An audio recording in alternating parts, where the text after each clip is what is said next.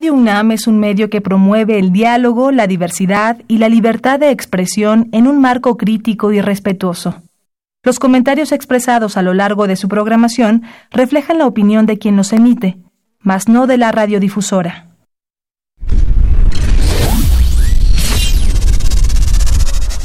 Radio UNAM y la Facultad de Ingeniería presentan Ingeniería en Marcha.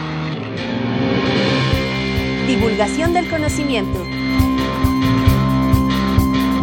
Innovaciones tecnológicas. Investigación en ingeniería. Y cultura. Acompáñanos. Esto es Ingeniería en Marcha.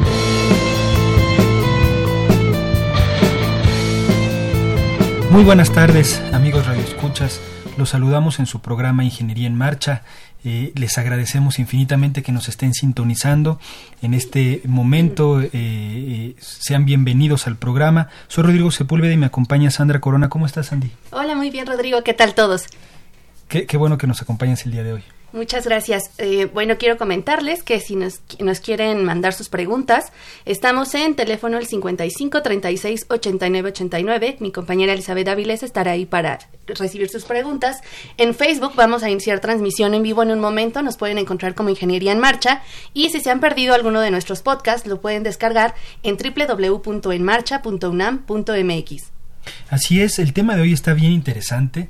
Los invitamos de nuevo a que establezcan comunicación con nosotros, este, nos manden preguntas, dudas. Vamos a tener expertos eh, de un tema que es no solo interesante sino controversial, que es la, en, la, energía nuclear y muchas de las aplicaciones, o por lo menos vamos a tocar varias de las aplicaciones que hoy en día existen.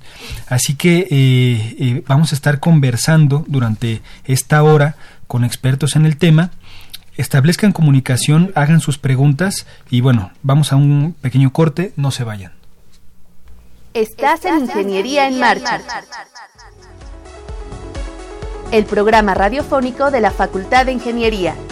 Si deseas escuchar el podcast del día de hoy y los de programas anteriores o descargar el manual de autoconstrucción, entra a nuestra página www.enmarcha.unam.mx.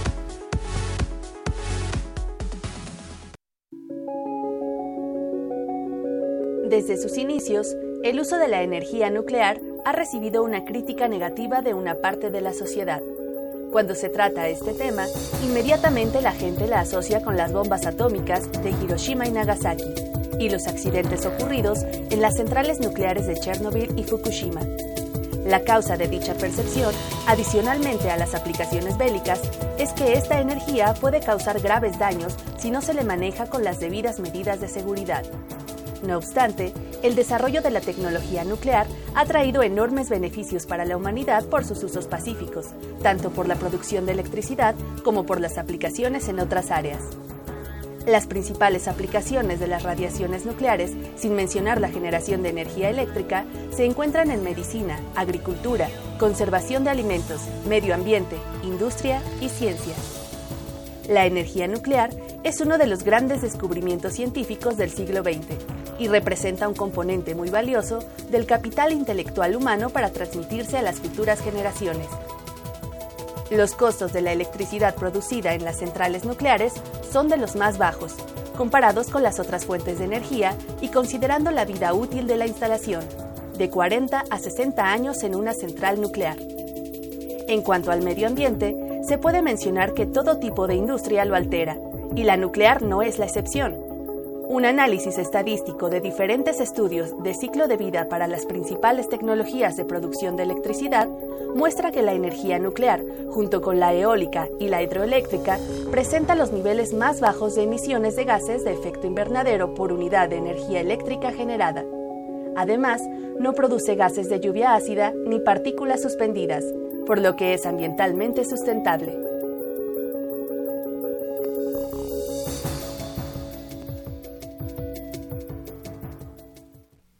Estamos de regreso con ustedes amigos y nos acompañan en la cabina la doctora Pamela Nelson Edelstein. ¿Cómo estás, Pam? Muy bien, muchas gracias por la invitación. Bienvenida de nuevo al programa. Y también está con nosotros el doctor Juan Luis François Lacouture. ¿Cómo estás, Juan Luis? Bien, Rodrigo, gracias, muchas gracias. Qué bueno que nos estar aquí Qué bueno que nos acompañan exactamente nuevamente. Eh, los tenemos aquí, es un placer para nosotros. Ambos son profesores de la División de Ingeniería Eléctrica de la Facultad de Ingeniería de la UNAM y nos van a hablar eh, de este tema. Vamos a hablar, pues, yo creo que desde el inicio, desde una introducción rápida. Eh, a, a, la definición de ingeniería nuclear y vamos a tocar un poco de todos los aspectos pues que ustedes investigan, que ustedes hacen como labor cotidiana. ¿Qué les parece si empezamos así definiendo la, la energía nuclear? Muy bien. Bueno, pues la energía nuclear, como su nombre lo quiere sugerir, algo de tiene que ver con el núcleo. Como probablemente todos sabemos de nuestras clases, quizá de secundaria, hace mucho que no sigo los textos, debo decirlo, porque mis hijos ya andan en los treinta y tantos. Pero bueno, sabemos que el átomo está, está compuesto muy, de manera muy general de un núcleo donde tenemos protones y neutrones que forman eh, el núcleo y alrededor de ellos un poco en similitud a un sistema solar tenemos los electrones que eh, rondan, digamos, que orbitan alrededor del núcleo. Entonces, si hacemos con un símil con el sistema solar, podríamos decir que el Sol es el núcleo y en el alrededor están orbitando los electrones. Entonces, la energía que conocíamos antes del, del eh, principios del siglo XX o mediados del siglo XX, eh, pues era la energía de la combustión, que tiene que ver con movimientos, transformaciones en las capas de los electrones. Pero por ahí de los eh, mil, principios de los 1900 alguien empezó a estudiar más a fondo la estructura del núcleo y empezaron a ver que había emisiones de ciertas partículas y empezaron a estudiar un poco más eso. Estuvo Rutherford al principio, eh, el danés Bohr, que empezaron a, a, dar alguna teoría sobre cómo estaba constituido el núcleo y bueno, el átomo. Y más adelante los esposos Curie, que fueron descubriendo las radiaciones y desgraciadamente no conocía en ese momento los efectos que podía tener un exceso de radiaciones y acababan muriendo de cáncer, pero pues porque no sabían que había que protegerse de estas nuevas partículas que veían aparecer por ahí. Entonces eh, resultó que un poco más adelante, por los 30, se empezaron a descubrir y basados en la teoría que había predicho o postulado Einstein de la teoría en parte de la relatividad y de la equivalencia masa-energía, donde decía pequeñas cantidades de masa pueden liberar grandes cantidades de energía.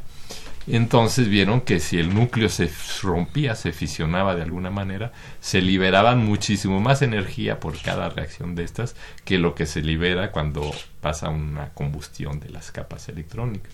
Algo así como un orden de un millón de veces más energía liberada por cada reacción, ya sea de combustión y o de fisión.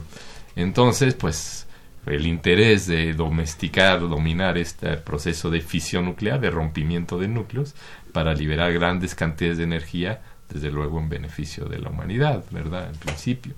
Digo en principio porque por esos momentos de la Segunda Guerra, en los 30, 1930, principios de los 40, pues también dijeron, oye, pues esa energía está buenísima también para, para, bombas, ¿no? Si nuestras bombas de, de este normales, de dinamita, pues están chafas a final de cuentas, ¿no? Comparada con esta cantidad de energía.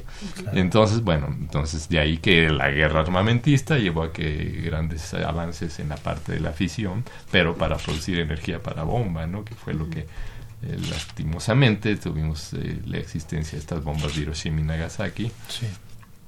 Entonces, pero bueno, a raíz de eso también ya se empezaron a, hacer eh, los primeros reactores nucleares, es decir, aprovechar esa gran energía que se libera en la fisión nuclear, pues tan sencillo como para calentar agua, evaporarla, producir vapor, como pasa en una central térmica de producción de electricidad. Ese vapor pasa a una turbina que se mueve, es un dispositivo que da vueltas, tiene una flecha, mueve un generador eléctrico y produce la electricidad. luego ese vapor se condensa, se vuelve a hacer agua, y esa agua regresa al reactor, al, al boil, al calentador, digamos que es el reactor nuclear, y se vuelve a producir vapor y se hace el ciclo termodinámico que los ingenieros conocemos como ciclo de Rankine. Digamos, en otras palabras, eh, eh, este, e, estas sustancias eh, radiactivas sustituyen el combustible en una central convencional, digámoslo así, ¿no? En vez de quemar, calentar algo, se genera energía para calentar el agua y poderla evaporar, pero con una sustancia que tiene una propiedad radiactiva. Sí, digamos, el, ejemplo más sencillo sería el calentador de agua que tenemos en casa, de cuenta que funciona con gas. Entonces el gas es el combustible, es ese, este, es el que prendemos pues para que caliente el agua, ¿no? te das cuenta, te pones en lugar de tu caldera de gas o tu boiler de gas, tu caldero de gas, pones un reactorcito. Entonces, en lugar de quemar gas, vas a consumir uranio, en este caso uranio 235, que es el que se fisiona, el que se rompe, y vas a calentar tu agua. Claro que es un poquito más complejo porque entonces al venir esta fisión, además de la energía que se produce, se producen también partículas eh, radiactivas. ¿verdad? Betas, los mismos neutrones que están en el núcleo se liberan y entonces eso hay que contenerlo, no hay que dejar que salga, ¿no? Entonces, pues un reactor tiene muchas capas, muchas protecciones, muchas barreras para que esos productos de la fisión, que al romperse, pues se, vamos a decir que se dividen en dos, a veces en más, pero esos dos núcleos más ligeros, pues salen a toda velocidad y salen ionizados, y pierden sus electrones y están cargados eléctricamente y emitiendo partículas beta, de neutrones, partículas alfa, que hay que protegerlas, ¿no? porque esos son los que nos podrían eventualmente producir algún daño, esa radiación. ¿Qué, tipo de daño causa o por qué es peligroso recibir eh, ese tipo de radiación? Eh, sí, recibir altas dosis de radiación, o sea, altas cantidades, vamos a decir, de radiación, ya sea alfa, beta o gamma, es decir, quizá la doctora que nos va a seguir después puede explicarlo mejor, pero rápidamente, digamos, estos pueden interaccionar con nuestras células y provocar este, transformaciones, deformaciones en las células por la interacción que tienen, digamos, son partículas, así como piedras, digamos, que lanzas y están interactuando con tu organismo y pueden, en grandes cantidades, pueden provocar que esas células, ese ADN que tienes en tus células, pues se rompan las cadenas, se creen mutaciones o de plano llevar al desorden total que hasta te mueres, en dosis muy, muy altas. Pero bueno, nosotros estamos acostumbrados a vivir bajo la radiación. Nosotros recibimos la radiación del Sol, que al final de cuentas es un reactor nuclear, hay unos procesos allá de fusión, que es que ahorita hablamos de la fusión, es un proceso un poquito diferente al que yo hablé de la fisión. Pero es lo mismo, a final de cuentas, emite, el Sol está emitiendo el calor de las reacciones nucleares y lo que recibimos aquí de radiación cósmica, pues son partículas eh, betas, alfas, de radiación gamma, radiación cósmica, que estamos acostumbrados a recibirla y, claro, si nos asoleamos en exceso, pues podemos contraer un cáncer de piel, por ejemplo, o algo así, como cualquier cosa en exceso, Pero igual, una persona que vive en la Ciudad de México está recibiendo más dosis, más radiación que alguien que vive en Acapulco a nivel del mar, con más protección. Está, más, está más lejos, ¿no? Más lejos, pero más hay atmósfera que te protege, atmósfera. Entonces, este, estamos acostumbrados a vivir en radiación. Una zona, eh, no sé, creo que Zacatecas, el subsuelo, hay ciertos minerales radioactivos, principalmente el garradón, que está, pues es normal, está emitiendo y están acostumbrados a vivir en ciertos niveles de radiación más altos que, no sé, alguien en Cuernavaca que tiene otro tipo de subsuelo, etcétera. Claro. Pamela, eh, ¿qué, ¿qué se hace en cuestión de seguridad? Eh, para evitar exponer, por ejemplo, al público y bueno, y a los, y a los trabajadores en una planta, ¿no? Por ejemplo, a, estos, a estos niveles que pueden ser nocivos de, radiación. Sí, básicamente en un reactor nuclear se trabaja con una filosofía que se llama defensa a profundidad y como menciona el doctor François, que hay barreras que están ahí eh, para ser inherentemente segura la planta. Entonces tenemos el combustible dentro de eh, unas vainas que es la primera manera de proteger y mantenerlo ahí. Luego tenemos la vasija, que está hecho de material para mantener el combustible. Luego tenemos una contención primaria con eh, muros muy gruesos para, para, mantener todo adentro y tenemos hasta una contención secundaria. Y aparte de eso, tenemos, eh, tenemos un diagrama muy bueno, pero no lo puedo mostrar. Pero tenemos también eh, toda la parte de operación. La filosofía de operación es basada en reglas que no se deben eh, romper. Entonces la gente, eh, los operadores reciben bastante entrenamiento, entienden lo que está pasando y tienen sus reglas que, que, que, siguen a la letra. Y tenemos eh, también plan de emergencia interno en el caso de que algo pasara, pues está eh, el procedimiento implantado, revisado a cada rato para que esté vigente y finalmente un plan de emergencia externo. En el caso de que hubiera algún problema, como lo que vimos en Fukushima, hay evacuación de gente para que no haya exposición a posible radiación si lograra salir. Entonces, todo esto eh, es parte de la filosofía de defensa a profundidad y funciona muy bien siempre y cuando se siguen las reglas. estos dos, habrá que lo mencionas, estos dos accidentes que han sido a lo mejor los más sonados, los que quedan en la memoria, eh, de todos nosotros, que es eh, Chernobyl y Fukushima, eh, pudieron haberse evitado de alguna forma. ¿Qué fue lo que salió mal? Fueron dos casos distintos, obviamente, pero nos pueden platicar un poquito de esos dos. ¿Qué se pudo haber hecho para evitar lo que ocurrió? Sí, como mencioné que hay que seguir las reglas, precisamente lo que, lo que pasó en Chernobyl es no siguieron las reglas.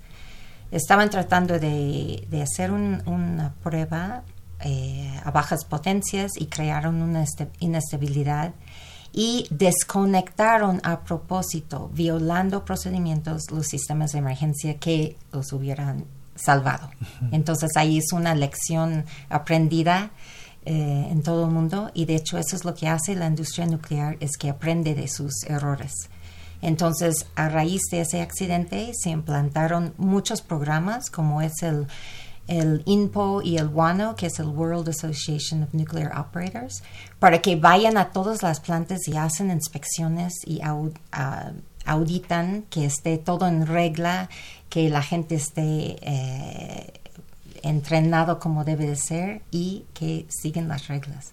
Con eso se hubiera evitado que hubiera pasado. Yo quisiera agregar, que antes de que pase a Fukushima, eh, sobre Chernóbil, que además de lo que efectivamente dice el, la violación a los reglamentos, a los procedimientos de operación, que incluso el experimento que querían hacer ni siquiera con el reactor, era con la turbina de, vapor, querían probar la inercia y entonces empezaron a, violar y a cancelar una serie de, procedimientos de seguridad pero además de todo, el diseño. El diseño del reactor es un diseño que en el sistema occidental, hay que recordar que aquella época era todavía la Unión Soviética, y si de por sí hoy en día los rusos hacen lo que quieren, en aquella época hacían todavía peor lo que querían. Eh, perdón por los amigos rusos, pero en aquella época era la opacidad total, obviamente, y este ese diseño era tal que eh, a estas potencias bajas que tenía que ser era eh, este al, revés, en lugar de ser inherente en segundo se volvía inseguro, de manera que a la hora que aumentaba la temperatura, aumentaba más la potencia, aumentaba más la temperatura y más la potencia que se hacía como una excursión de potencia de manera que fue tan rápida la liberación de energía en ese momento, se incendió el grafito, es un reactor que tiene grandes toneladas de grafito, y se incendió y bueno, vino la explosión de vapor, no fue explosión nuclear, también hay que decirlo, ninguno de los dos fueron explosiones nucleares. Son explosiones en este caso de vapor, que es una explosión también muy exotérmica, o sea que libera mucha energía. Y, y bueno, además de que no tenía estos sistemas de contención, que nuestros diseños, vamos a ir occidentales, tienen. ¿no? Entonces era la parte de violación de procedimientos de, de, operación de emergencia, la parte de hacer lo que querían con el reactor, la parte de diseño, mal diseño desde la base, pues básico, y la parte de no tener realmente todas las barreras de seguridad que tenemos en los diseños occidentales, digamos. Eh, digamos que fue un error humano. Humano, sí, de varias escalas, desde el momento, desde antes, desde el diseño, eh, de, todos, de todos. Sí, eh, parece que hay una pregunta de público. Bueno, antes de continuar, me gustaría decirle a nuestros radioescuchas que tenemos cinco pares de libros que vamos a regalar. En un momento más les vamos a decir cómo. Vamos a hacer tres por teléfono y dos por redes sociales. O al revés. O al revés, ahorita, vemos que, que sale. Les recuerdo el teléfono es 55 36 89 89 y por teléfono tenemos una pregunta de Rosario Velázquez Meléndez que dice ¿qué relación tenía la computación antes de la Segunda Guerra Mundial en la energía nuclear? La computación, en la energía nuclear. Bueno, pues la computación antes de la Segunda Guerra creo que estaba en pañales, ¿no? Apenas estaban descubriendo los primeros sistemas de cómputo automático por von Neumann y estas personas. Entonces realmente yo creo que en aquella época los primeros diseños de reactores nucleares hicieron a mano, o sea, así como buen ingeniero. Este, sí, ahí el, Enrico Fermi, un italiano que se exilió a Estados Unidos al principio de la Segunda Guerra, etcétera. Eh, él diseñó con unas fórmulas súper sencillas que llamamos de los cuatro factores, los que sabemos un poquito del tema, pero a mano, o sea, quizá regla de cálculo, a lo mejor empezaban los que usaban los ingenieros, nuestros antiguos ingenieros, ¿no? A mí me tocó la regla de cálculo, en tercero de prepa, pero ya yo soy más reciente, ¿no? Este, entonces, eh, pues no, realmente porque en aquella época todos los cálculos se hacían como a mano, hacían papel y lápiz y ya después sí obviamente ahorita no concibes la ingeniería nuclear sin computadoras de alto rendimiento paralelizadas etcétera. Pero en aquella época no realmente hay otra pregunta me parece. Sí Jorge Mora Guzmán de la GAM nos pregunta cuál es el estado real que guarda el reactor nuclear de Laguna Verde cuánto tiempo le queda de vida útil y si se tiene proyectado otro desarrollo nuclear en México. Bueno eh, de hecho el, la la primera unidad son dos unidades en Laguna Verde. La primera unidad ya viene a vencer, a acabar su, su primera licencia que fue de 30 años. Arrancó en 1800, 1985.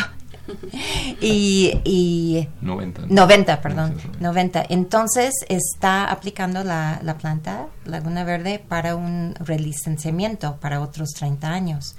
Eh, y luego seguiría la segunda unidad. Entonces todavía va, va para largo.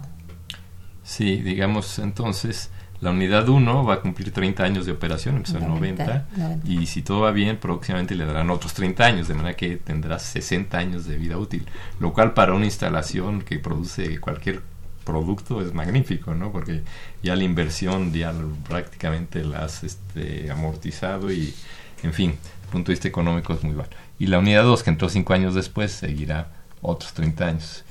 Esos son los que ya existen, dos reactores. ¿no? Y los planes, hasta el último programa de desarrollo del sector eléctrico nacional, el PRODECEN, que se llama, que emite la Secretaría de Energía, están planeados tres reactores nuevos. Uno entra en operación en 2029, otro en 30 y otro en 2031 no sabemos con el nuevo gobierno si este plan o programa de desarrollo se mantendrá o cambiará. en fin, están previstos, eh, si uno baja a internet el PRODECEN 2018, ahí vienen los tres reactores. Ahora, eh, en Japón, nos quedamos ahí eh, a media respuesta. Hubo un sismo, digamos que la, la, la planta no le hizo nada el sismo, que además fue es una una, proeza del diseño, ¿no? Porque fue un más de nueve, que igual en otro país no hubiera pasado lo mismo. ¿Qué fue lo que pasó después y, qué tipo de error fue? Eh, ¿Fue humano también? ¿Qué ocurrió en Fukushima? Bueno, eh, desde mi punto de vista, em, nosotros analizamos eh, los accidentes posibles que pueden ocurrir a las plantas y en este caso tuvimos un evento externo que fue del tsunami, que provocó una ola mucho mayor que el tamaño de la protección que es la, el muro de, protección. Eh, y entonces, con, por esto pasó el agua y empezó a inundar todo lo que había que podía salvar. Pero más que nada se ve cuando se analiza el accidente paso por paso que si hubieran podido actuar más rápidamente, podían haber evitado posiblemente todas las fundiciones del núcleo que ocurrieron. Y entonces eh, tenemos que analizar la cultura del, país, en este caso en Japón. Y de hecho, cuando eh, los japoneses van a dar pláticas sobre el accidente, ellos dicen fue un accidente hecho en Japón, porque tienen una cultura con mucho, mucho respeto y de hecho se vio que eh, el equipo, los, los, operadores que estaban en turno, que debían de haber venteado mucho antes de lo que se hizo para eh, eh, bajar la presión para que no, no hubiera causado una, una rotura en la contención y no hubiera acumulado tanto hidrógeno para que causara la explosión de hidrógeno. Si hubieran podido actuar más rápidamente, podían haber evitado mucho de, los daños. Entonces, esto, nosotros que estudiamos análisis probabilístico de seguridad, tenemos una, una rama de esto, una parte que se llama análisis de confiabilidad humana. Entonces, aquí tenemos que analizar eh, cuáles son los posibles errores que pueden cometer los operadores, que todavía eh, las plantas existentes sí dependen de acciones de los operadores. Ahora los nuevos eh, reactores van a ser mucho más autónomos, pero con los que existen este, es posible tardar demasiado y entonces pueden, pues se sigue subiendo la presión en este caso, ¿no? Entonces, eh, se ve que eh, esto fue un parte del problema en ese accidente. Eso más aparte, el accidente más allá de la base de diseño, porque como mencionas, la planta resistió un temblor muy grande y de hecho cada año habían estado haciendo retroalimentación en su diseño sísmico pero no tanto en la parte del tsunami. Nosotros cuando analizamos los, los cálculos que hicieron para decidir la altura del muro, vemos que sí, eh, parece que sí tenían evidencias de un tsunami de esa altura, pero lo excluyeron de los cálculos como un punto este, fuera de lo normal.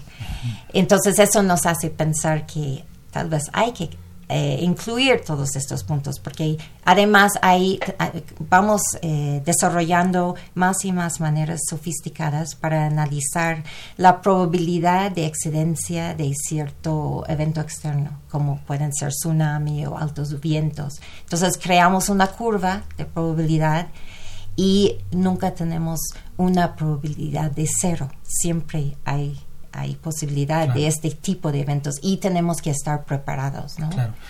El, eh, tengo una duda, bueno, una duda que se parte en dos. Eh, respecto a la, al periodo de diseño e incluso la vida útil ¿no? de, la, de, las, de las plantas, ¿qué lo determina? Porque, digamos, si uno piensa en que una parte es de concreto armado, muy reforzado y todo, pero normalmente decimos, bueno, el concreto te da unos 50 años y y ahorita que mencionaste que a lo mejor se puede extender hasta 60 años, ¿qué pasa con, con, cuando los materiales, no solo el concreto, pero los materiales en la planta, sufren un desgaste natural? Y la otra pregunta que va relacionada, ¿qué se hace con la planta cuando alcanza esa vida útil? Eh, esos materiales que ya han sido radiados siguen siendo radioactivos, pierden esa propiedad. ¿Qué ocurre con esa planta? ¿Qué se debe de hacer? Para que sea segura o lo más segura posible. Sí. Bueno, iba a ah. contestar el primero. El primero es, en una planta nuclear se tiene eh, programas de mantenimiento, inspección y vigilancia continua. Nunca se verá este, un equipo de mantenimiento, vigilancia, inspección eh, parado. Siempre se está inspeccionando. Entonces, antes, la idea es antes de que llegue a cierto desgaste, se eh, reemplaza o se arregla lo que sea para no llegar a eso. Entonces, los programas, de nuevo, parte de las reglas. Estos programas no se pueden dejar de hacer, no se puede violar la, frecuencia entre eh, inspecciones ¿sí? y pruebas entonces, esto es lo que garantiza que aunque llegue al fin de una licencia que el regulador ha este, emitido, se puede seguir y de hecho ahora que se está aplicando para relicenciar la planta, hay una serie de pruebas de, análisis que se hace para asegurar que puede durar eh, los años más que se está pidiendo. Sí, yo complementaría con la parte del diseño. Efectivamente, desde el diseño, este, casi casi el único componente que debe de, que es difícil o casi imposible de cambiar lo que llamamos la vasija es, hagan de cuenta un olla express. Un olla express donde adentro está el combustible y es donde se está llevando a cabo la evaporación del agua y producción de vapor, ¿no? Entonces Hoy Express es de, este, de acero forjado, acá muy robusta, y esa es la que se le hacen estudios también de envejecimiento, además de todas las eh, supervisiones, eh, pues ahora diarias que se hace, hay ciertos estudios que se están haciendo continuamente, bueno, continuamente, pero se están haciendo cuando una, una central está pensando en hacer la solicitud de extensión de licencia, eh, tienen que hacer estos estudios sobre la, el estado de la vasija, o sea, del acero cómo se ha fragilizado o no el acero debido al ambiente este radiactivo, que es el que más recibe, digamos, es, protege mucho la vasija.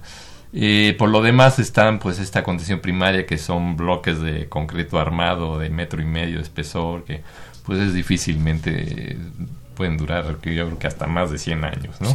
y también la contención secundaria digamos que es el edificio y todo también están entonces, eh, muchos de los, de los componentes ya se han cambiado. De hecho, hace un par de años o tres se hizo la repotenciación, se le aumentó la potencia a Laguna Verde de manera a aumentar alrededor de 15% su potencia original, o sea, para entregar más energía. Y entonces hubo cambio de condensador, de turbina, de válvulas, de tuberías. Entonces está como modernizada, digamos, desde el punto de vista de la parte convencional, digamos, la parte tradicional y el combustible se recambia cada X tiempo, o sea, no queda toda la vida, el combustible dura en el reactor seis años más o menos, se saque, se mete combustible nuevo, entonces el combustible se está renovando. Eh, y bueno, las partes más críticas, decíamos, de la vasija, que sí debe de permanecer ahí, recambiar la vasija sí está un poco en chino, aunque por ejemplo en el mismo Chernobyl, este no Fukushima, eh, como pensaban solicitar su extensión de licencia, estaban revistiendo la, la, vasija por dentro, poner una capa, digamos, de, de acero nuevo, por decirlo así, para que durara más años. Entonces, si hay, si hay técnicas, hay manera de hacer de que los materiales, eh, previo estudio, se vea que puedan sostenerse otros 20 años más. De hecho, la licencia se otorga pues bajo la supervisión del organismo regulador, en México Comisión Nacional de Seguridad Nuclear y Salvaguardias, pero mediante estudios. La central tiene que demostrar con estudios al regulador que su planta va a operar bien otros 20 años o 30. Claro. Y cuando llega al final, eh, cuando llega al ¿qué final, se hace? ¿Qué se debe de hacer? Aún hay poca experiencia, sin embargo ya empiezan a ver los primeros reactores, sobre todo en el Reino Unido, que fueron de los primeros que, pues, eh, pues eh, nada, se pesa un cierto tiempo para dejar que esta radioactividad decaiga un cierto tiempo. Quizá algún cierto material no tenga mayor problema de problema radiactivo y pues se, enterrarán en, en repositorios eh, es profeso para esto, ¿no? Y la parte más radiactiva, que pueden ser estos aceros que se activan y que se vuelven a decir eh, pues eh, se esperaron ciertos años, cierta cantidad de años. Uno puede pensar en 20 años que pues, al fin de cuentas no es gran cosa, digamos, para nuestra escala de humano personal, sí, hay 20 años. Pero ya si ves la historia de la humanidad, pues esperar 20 años a que un material decaiga y este no, no es tanto. Y pues sí, se debe de pensar en los eh, cementerios, vamos a decir.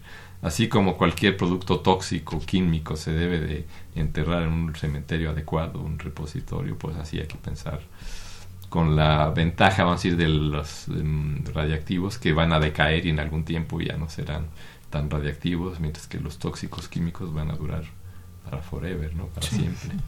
Eh, eh, parece que hay preguntas, pero ¿les parece que antes de hacer las preguntas o, pasar las preguntas hacemos... Eh, sí, la dinámica. La dinámica, no sé si quieren hacer una pregunta al aire. ¿Una te parece? ¿O tú la haces? no, no, no, la que nos diga el doctor, la que él decida. Tres para teléfonos y dos para redes sociales. Bueno, redes sociales llaman de la pregunta. Quedan tres ah. para teléfonos. Tres para teléfonos. ¿Tres que ¿Tres, tres, pares de libros. ¿Y entonces cuántas preguntas? Una. Una pregunta. Ah, una pregunta. ¿Y los tres primeros? A ver, entonces, ¿cuál es el nombre del, del físico que postuló la teoría de reactividad, de la relatividad y también la equivalencia de masa y energía. Perfecto, les repito el teléfono es 55 36 89 89. Y bueno, por redes eh, y por teléfono tenemos ya muchas preguntas, no alcanza el tiempo. Gracias a Mauricio Latepi, a Néstor López, a Eric Falcón. Si acaso podríamos resumir un poco las preguntas, va hacia dónde va el panorama de la energía, si podemos volvernos independientes de tanta este, energía tradicional, hacia dónde va México, qué va a pasar. México en particular. Bueno, nosotros quisiéramos que se invirtiera más en nuclear, desde luego, por un lado, para disminuir nuestra huella de carbono, es decir, disminuir nuestras emisiones, porque como lo mencionó eh, al principio el, el spot, ¿cómo se llama? La, la, cápsula. de introducción, pues la, la, energía nuclear, tomando en cuenta todo su ciclo de vida de la tecnología, es de las que menos emite emisiones de gases de efecto invernadero a la atmósfera.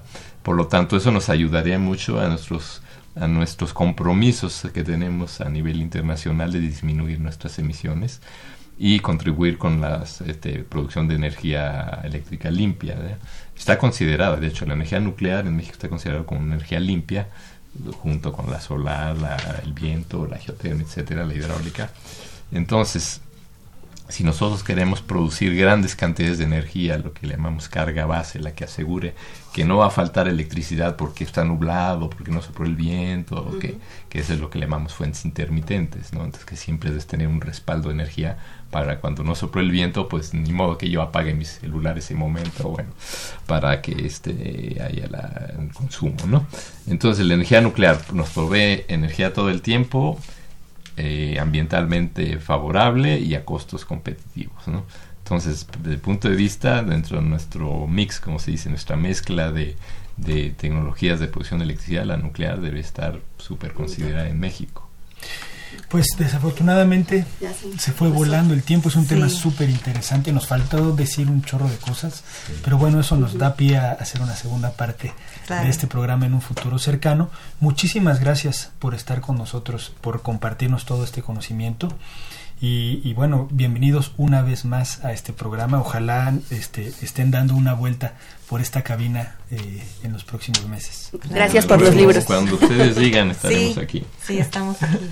Vamos un corte y volvemos con ustedes. A fin de reconocer los mejores trabajos académicos en las áreas de ciencias físico-matemáticas, ingenierías y ciencias sociales, Fundación UNAM lanza la convocatoria al Premio a la Excelencia Lomnis Castaños 2019. Si tu trabajo de titulación aborda temas como reducción de riesgos de desastres, reducción de vulnerabilidad frente a fenómenos medioambientales y geológicos, entre otros, puedes participar. Se premiarán las tres mejores tesis de licenciatura, maestría y doctorado de estudiantes egresados de la UNAM que hayan sido presentadas entre el 8 de abril de 2017 y el 28 de junio de 2019. Para más información, consulta las bases en www.fundacionunam.org.mx o al teléfono 53 400 904.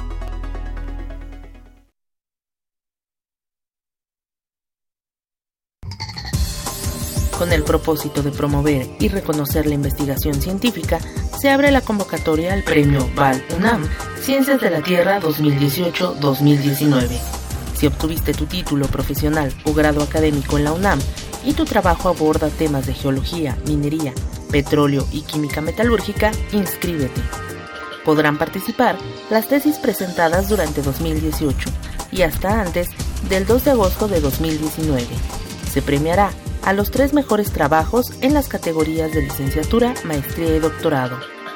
Consulta las bases en www.fundacionunam.org.mx o al teléfono 53 400 904.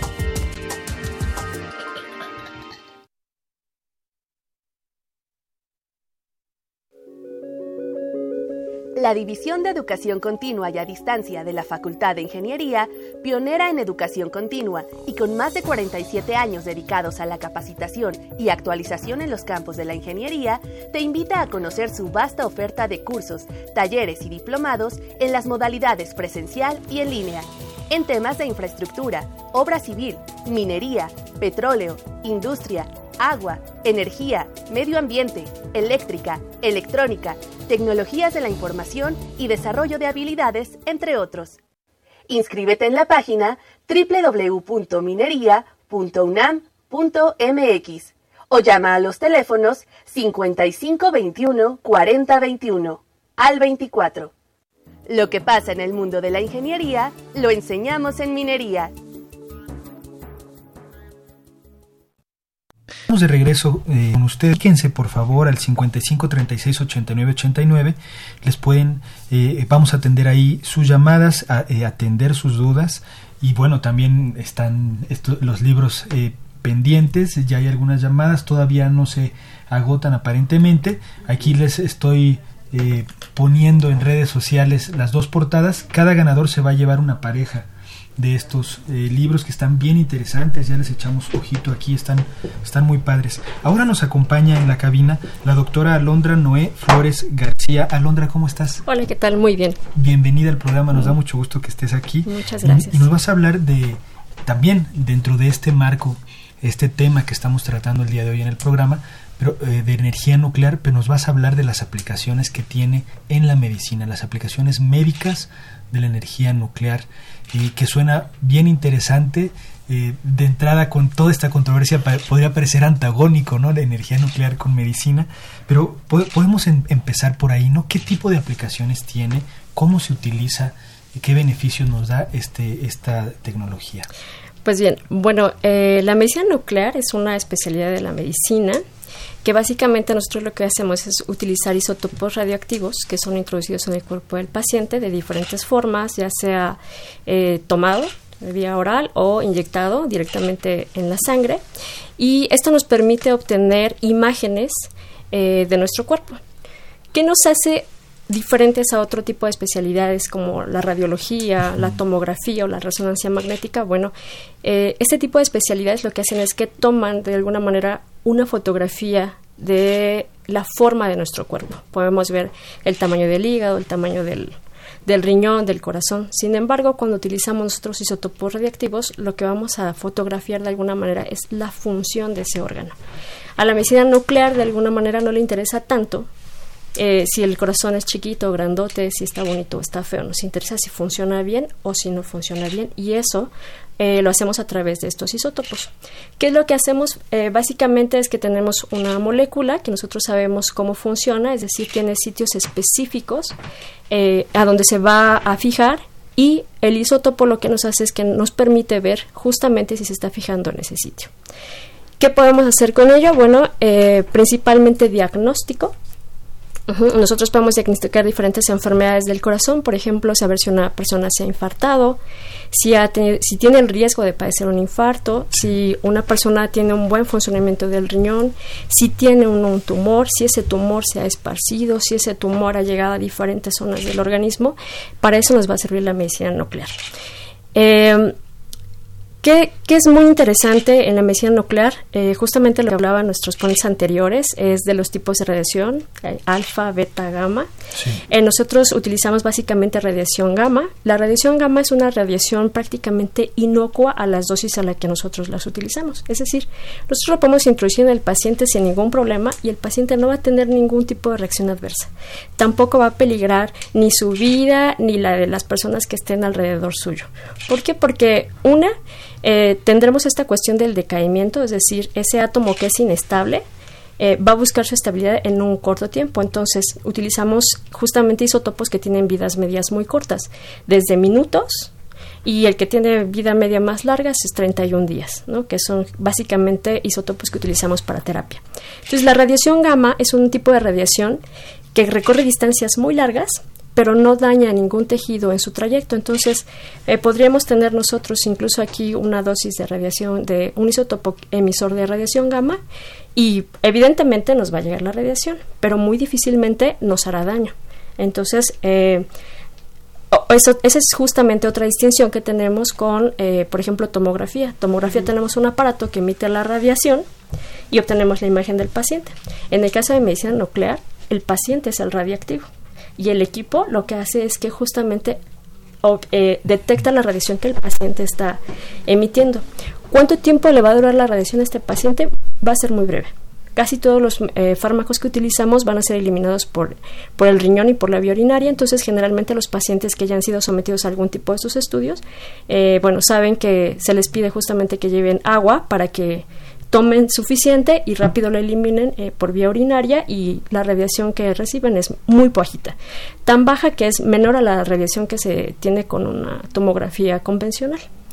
Perdón, me surgió una duda. Digamos, el paciente ingiere vía oral esta sustancia, ¿cómo le hacen ustedes para que no sé, se aloje en el corazón o en el cerebro para estudiar un órgano en particular? ¿Cómo determinan la ruta de esta sustancia o de plano la sustancia queda en todo el cuerpo y estudian el órgano que les interesa? Qué interesante pregunta. Justamente eh, lo que tenemos eh, y el desarrollo y la investigación que hay justamente en medicina nuclear es buscar dianas moleculares, es decir, por ejemplo, en el caso del corazón, eh, para saber eh, si alguna zona está infartada o no, lo que hacemos es que, eh, si recordamos en la célula, hay un organelo que es la mitocondria y el fármaco que, utilizamos justamente se fija en la mitocondria. Es súper estudiado que se fija en la mitocondria.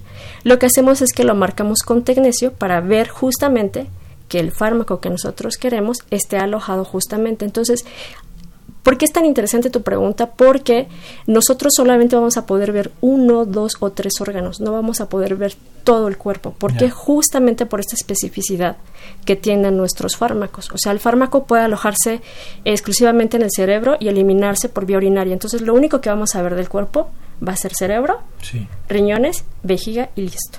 Si tenemos algún fármaco que sea específico, eh, por ejemplo, para pulmón, pues entonces solamente veremos pulmón y su vía de eliminación. Entonces, esa, esa al mismo tiempo como es una fortaleza de la medicina nuclear, es una debilidad, porque podemos ver un órgano, pero no podemos ver lo que está pasando con otros órganos. ¿Cuál es la, eh, digamos que en medicina nuclear siempre hacemos de nuestras debilidades nuestras fortalezas y justamente actualmente existe la imagen híbrida, es decir, podemos fusionar una imagen de medicina nuclear, que es la funcional, con una imagen eh, eh, de tomografía, que es la morfológica. Es decir, como si tuvieras un mapa del clima, si tienes nada más las nubes y todo eso, pues no, no vas a saber dónde está ubicada la tormenta, pero cuando te ponen el mapa, que en nuestro caso sería la tomografía, pues ya podemos ubicar otros órganos y en, su, en algún momento pues poder eh, combinar con los radiólogos y dar diagnósticos un poquito más precisos. Claro. La, energía nuclear se utiliza además de generar, digamos, imágenes funcionales, que fue lo que entendí, eh, del cuerpo. ¿Tiene algunas otras aplicaciones en medicina? Claro que sí. Eh, terapia. La terapia es muy importante en medicina nuclear. Eh, hablando de los tipos de radiación, hablé de la gamma, hablaré de la radiación beta y de la radiación alfa. Este tipo de radiación, esas sí son radiaciones ionizantes. ¿A qué me refiero con esto? Que una vez que chocan con la célula, la pueden destruir, la pueden lesionar. Justamente ese es su poder eh, de ser terapéuticos. Es decir, si queremos nosotros atacar un cáncer con medicina nuclear, con algún radioisótopo, igual tiene que ser muy específico para ese tipo de cáncer. Nosotros lo introducimos, va directamente hacia esa zona y lo que va a pasar es que ahí sí va a lesionar a esas células y las va a destruir. Entonces, justamente esos son los beneficios de la terapia con radionúcleos.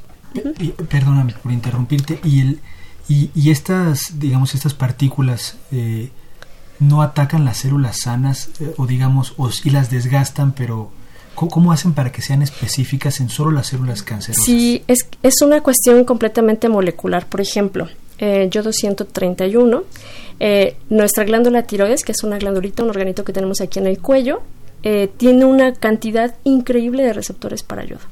Entonces, cuando nosotros introducimos yo 231, todo se ir directamente hacia la glándula tiroides. ¿Por qué? Porque es el que más eh, receptores para ello tiene. Entonces ahí se va a concentrar. Prácticamente no va a haber ningún otro órgano eh, más que solo la tiroides que concentre ese, ese radiofármaco y se va a eliminar por la vía urinaria y la vamos a ver, pero no quiere decir que esté actuando en ese sitio, simplemente por ahí está pasando para salir de nuestro organismo. Mm. Y así diferentes isótopos y diferentes eh, fármacos, que son las moléculas que unimos, eh, son las que nosotros utilizamos. Entonces, justamente por eso, los estudios de medicina nuclear son terriblemente específicos. O sea, no pueden ser utilizados para cualquier cosa, no pueden ser utilizados tampoco eh, por decir, ah, yo creo que yo tengo un tumor, me voy a hacer un estudio de medicina nuclear. No, es un, no son estudios de tamizaje, por así decirlo, es un estudio que tiene que estar súper bien indicado por un médico especialista que lo refiera con nosotros para que nosotros podamos decidir cuál es el, justamente por el tipo o las características de los padecimientos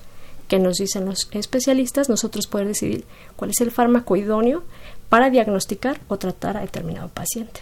Desde el punto de vista del diagnóstico, fue una pregunta que se me pasó a hacerte, eh, de la imagen que se genera, es, es, es, este, es accesible, es qué precio tiene si uno lo compara, por ejemplo, con una tomografía o una radiografía? Están en rangos muy similares. Por ejemplo, si vemos una tomografía, puede estar entre el rango de 5 mil, 10 mil pesos. Por ejemplo, un estudio de hueso con medicina nuclear, pues está alrededor de 2 mil pesos. Un estudio de corazón podría estar en el rango entre los 9 mil y los 15 mil pesos. Entonces, dependiendo también del órgano que nosotros queramos estudiar, va a ser el costo del, de los estudios, pero eh, son más o menos equiparables con lo que hay en, en, en, por ejemplo, en el caso de tomografía y resonancia magnética. Sí, parece que hay preguntas. Por redes sociales, Víctor Manuel Serrano nos dice, bueno, todas las células tienen mitocondrias y en el ejemplo que da la doctora dice, el radiofármaco, ¿por qué es específico solo para mitocondrias de células cardíacas, por ejemplo? Ajá, claro, es una muy buena pregunta. Es por la concentración de mitocondrias que hay en ciertos lugares. Eh, lo mismo que comentábamos en el caso de la tiroides, eh, justamente donde más hay, el músculo cardíaco es un músculo que trabaja todo el tiempo, pues todo el tiempo está latiendo, entonces la cantidad de organelas que tiene es excesiva.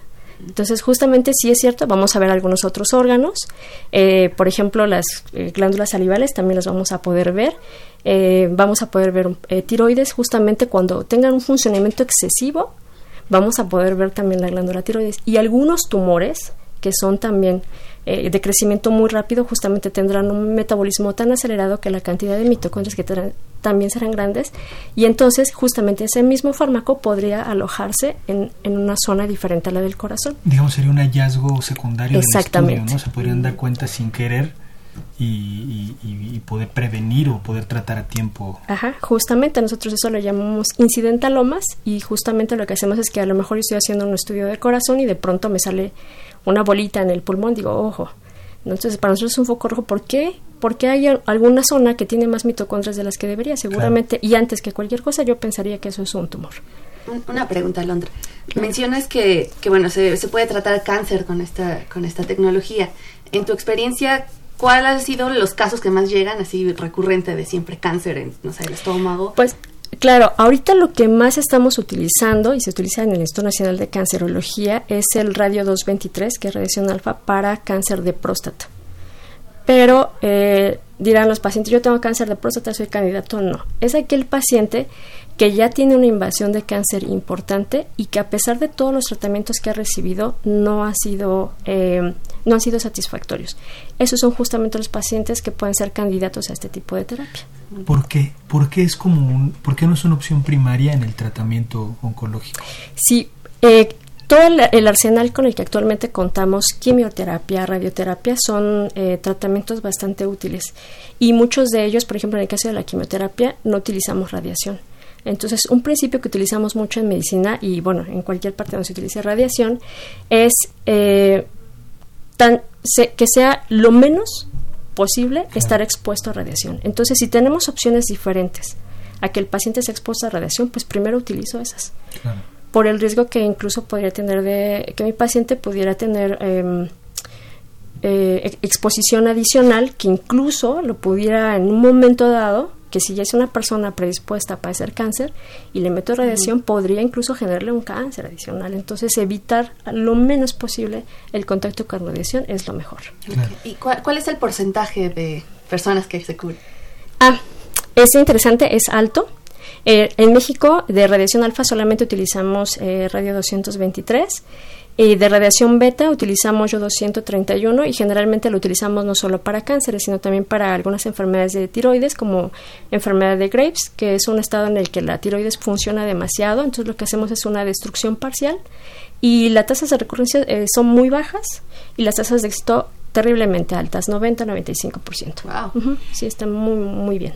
Ok, entonces ya nos platicaste un poco de imaginología, no sé si se llame así, y de... Eh, eh, terapia, digamos, eh, para destruir células cancerosas. ¿Hay alguna otra aplicación también de la energía nuclear en medicina? Mm, sí. Nosotros también para hacer algunos estudios de laboratorio, por ejemplo, eh, algunas pruebas para detectar anticuerpos de algunas enfermedades, por ejemplo, como hepatitis, utilizamos también isótopos radiactivos. Lo que hace es, es que marcamos un, un anticuerpo le ponemos, eh, lo marcamos justamente con un isótopo radiactivo y lo que hacemos, eh, igual lo hacemos reaccionar con una muestra de sangre y si ese anticuerpo que brilla de alguna manera bajo ciertas condiciones, la, lo sometemos y le hacemos que ese anticuerpo busque digamos que al, al, virus de la hepatitis y lo encuentra, pues bueno, eh, para eso también nos sirve, ¿no? Para ese tipo de diagnósticos en, en laboratorios.